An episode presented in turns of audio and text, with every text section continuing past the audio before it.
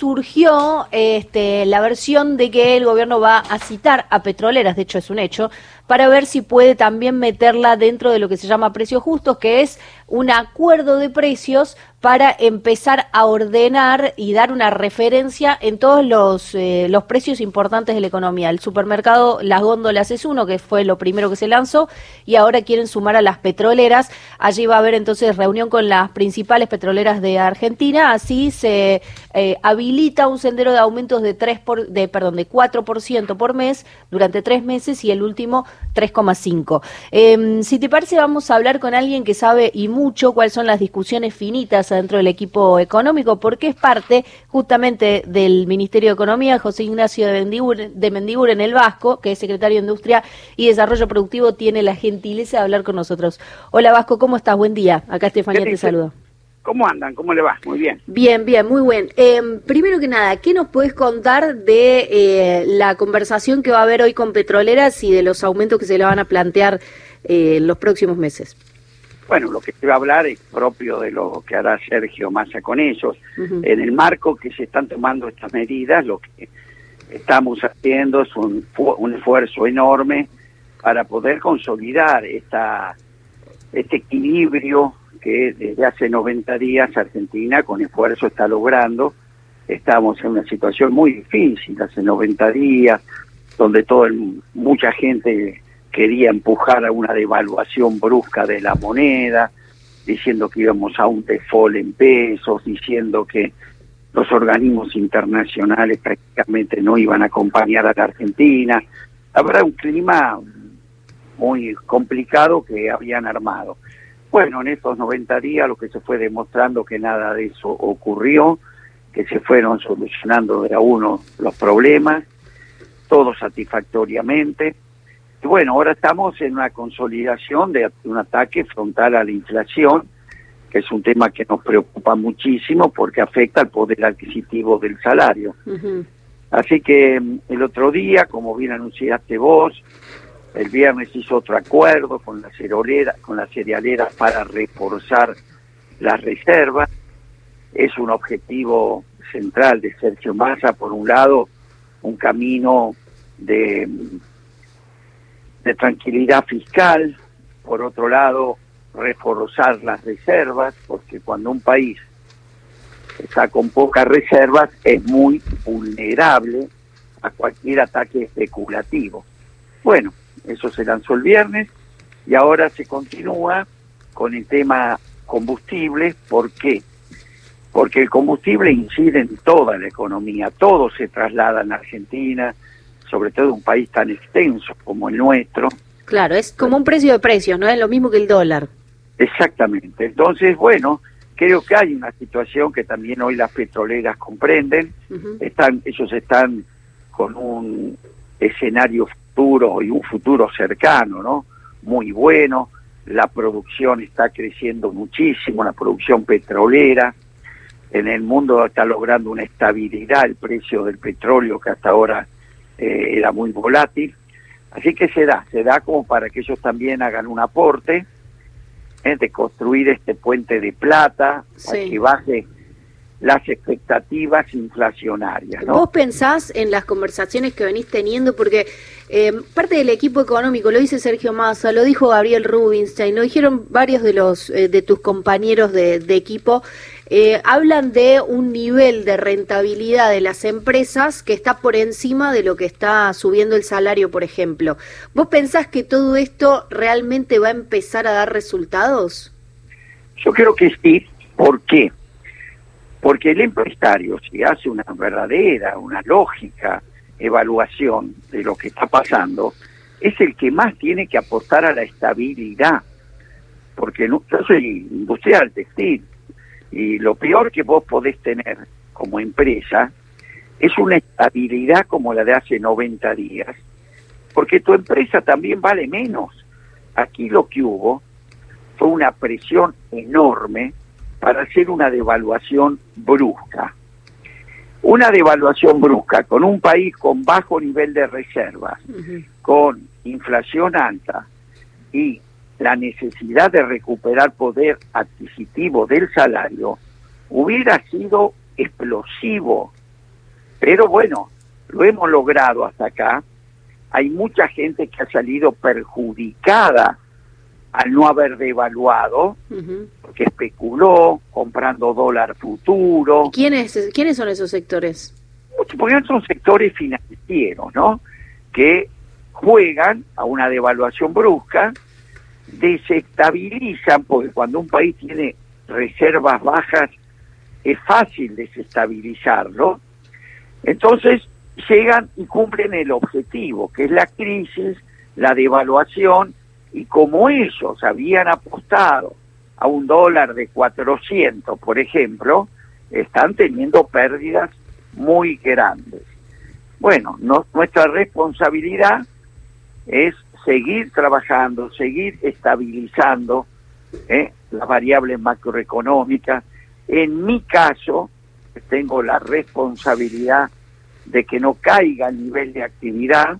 Sí. La industria está respondiendo, mm. las economías regionales siguen casi de las 24 provincias, 22 están creciendo casi con pleno empleo. Sí. Ahora, eh, Vasco, yo escucho todo esto y decimos, bueno, sigue, eh, siguen tomando decisiones mirando la recomposición de los salarios y en el medio decimos el combo este significa más dólares en el Banco Central, entonces se vuelve a reitar el dólar soja, em, cierta estrategia respecto a las tasas de interés altas, eh, acuerdos de precio, digo, hay, hay una, una, batería de medidas que ponen en función, que están puestas en función de bajar la inflación. Em, sin embargo, en, en, medio que ustedes van tomando decisiones, hay críticas respecto de las decisiones que van tomando. Por ejemplo, las del dólar soja. Y vienen por parte también del mismo espacio político. ¿Qué, qué le decís o, cómo le explicás a esos sectores eh, el tema de las críticas? ¿Y qué te parecen las críticas, no? De darle de vuelta un beneficio a un sector que, si sabemos que hay algo que no ha, que no ha atravesado pérdidas este tiempo, digamos, ¿no? Cómo no. Primero es una medida ¿eh? que en el plan económico de Sergio Massa no está, ¿no? No está tener muchos tipos de cambio, no está tener un, una brecha, pero estas son circunstancias que se dan ante un momento difícil que uno acude a medidas heterodoxas llamadas para cubrir, por ejemplo, las reservas. Entonces, el sector, ¿por qué se elige este sector? Porque a mí todos me dicen, Vasco, dame el dólar. Claro, dólar Malbec, dame el dólar Malbec, dame el dólar, bueno, etcétera. Exactamente. Pero ¿qué sucede? Primero, insisto, no es una medida que uno lo tenga en un plan, que le guste esa medida. Pero el único sector de la economía que a vos puede dar ese volumen, como por ejemplo 8 mil millones, que fue el anterior, es este. Segundo, es el único sector donde solamente el 8% se comercializa en el mercado interno, es decir, es el que menos impacta sobre la cadena de precios. O sea, vos decís, les, da un, les aumentás el, entre comillas, le aumentás el precio con un mejor tipo de cambio y eso no se traslada a la economía argentina de manera directa. Sí, hay un 8% que ahora te voy a explicar que tomamos las medidas, que es el que usa eh, los pollos, los cerdos, la leche. Por el maíz. no, por la soja. Ah, por la soja. Por eso se hace solo con la soja. Pero ahora, por eso de la mayor recaudación, se va a trabajar para que eso no incida en el precio del pollo, del cerdo, de la leche. Muy bien. Ahora, el otro importante. Este sector tiene 33% de retención. ¿Qué quiere decir? Que tenés de dónde sacarle. Una economía regional, o muchas de ellas, no tienen retenciones. Entonces, lamentablemente, si tenés que tomar una medida de este tipo, no te quedan muchos sectores que tengan estas características, ¿entendés? Pero bueno, esperemos, esto es una medida para acumular reservas, llegar a fin de año en el orden de las 10.000, y ahí sí, con unas reservas sólidas, fuertes, es mucho más fácil manejar la economía porque te alejas de que cualquiera te pueda especular o te pueda... O sea, decís, estás ganando músculo para poder defender tu política económica, eso es lo que entiendo que estás diciendo. Exactamente, porque sin reserva sos muy vulnerable. Es decir, un arbolito, digo yo a veces en chiste, ¿no? De la calle Florida te compra más dólares y genera una corrida, ¿no?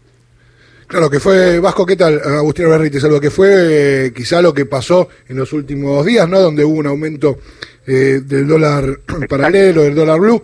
Ahora, Vasco, te quería preguntar puntualmente si uno se tiene que preocupar, digo, si Massa se preocupa o el equipo económico, cuando después de anunciar el dólar soja 2, las entidades del campo salen a cuestionarlo. Pero yo vuelvo a decir, vos podés tener distintas posturas, pero decime cuál es. Porque cuestionan, cuestionan. ¿Vos escuchaste cuál es su propuesta? No, yo creo que quieren una devaluación fuerte y retenciones cero, digamos, esto es lo que pienso yo. También lo escuchaba Caballo el otro día. Sí protestar y decir que no hay que tener un solo tipo de cambio. Caballo en el 2001, yo ahora soy textil, tuvo 11 tipos de cambio, uno para los textiles, uno para los metalúrgicos, uno para la industria láctea, que le llamó planes de competitividad. Pero era exactamente lo mismo. Ese era el gobierno de Patricia Bullrich, de Tusenegger, de Lombardi, ¿eh? de López Murphy. ¿Y sabés que llegaron a tener? 18 monedas. Cada provincia tenía su moneda. Y hoy, hoy, se te paran en un banquito a hablar, ¿eh? como si fueran paracaidistas rusos, ¿no? De lo que hay que tener un solo tipo de cambio. Bueno, entonces hoy estamos en una situación delicada. Lo que hay que hacer es colaborar serenarse, entender, aportar, porque ninguno de ellos, ninguno, ni yo tampoco, podemos tener y mostrar éxitos en la medida de, de contra la inflación. Todos fracasamos, todos. Entonces hoy, en una inflación que tiene mucha responsabilidad, ¿no es cierto? Lo menos que podemos hacer es serenar, colaborar, y no criticar permanentemente como si nunca hubieran tenido responsabilidades, ¿no? Vasco, eh, te saco un poquito de, lo duro y te digo, vos decías estabilizar, serenar, ¿cuánto implica eh, el, desempeño de Argentina en el Mundial en eso de estar un poco más serenos, un poco más tranquilos, un poco más contentos? Y si eso tiene algún impacto en el humor social y por supuesto en la economía después. Yo te digo mi, mi, un pensamiento mío, porque yo recorro la Argentina, yo estoy todos los días con la economía real, ¿viste? La producción. Y hay otra Argentina distinta a la que te muestran todos los días las 10 manzanas de la City, que son las que te llevaron a la crisis. Y siempre el país se recupera del interior hacia Buenos Aires.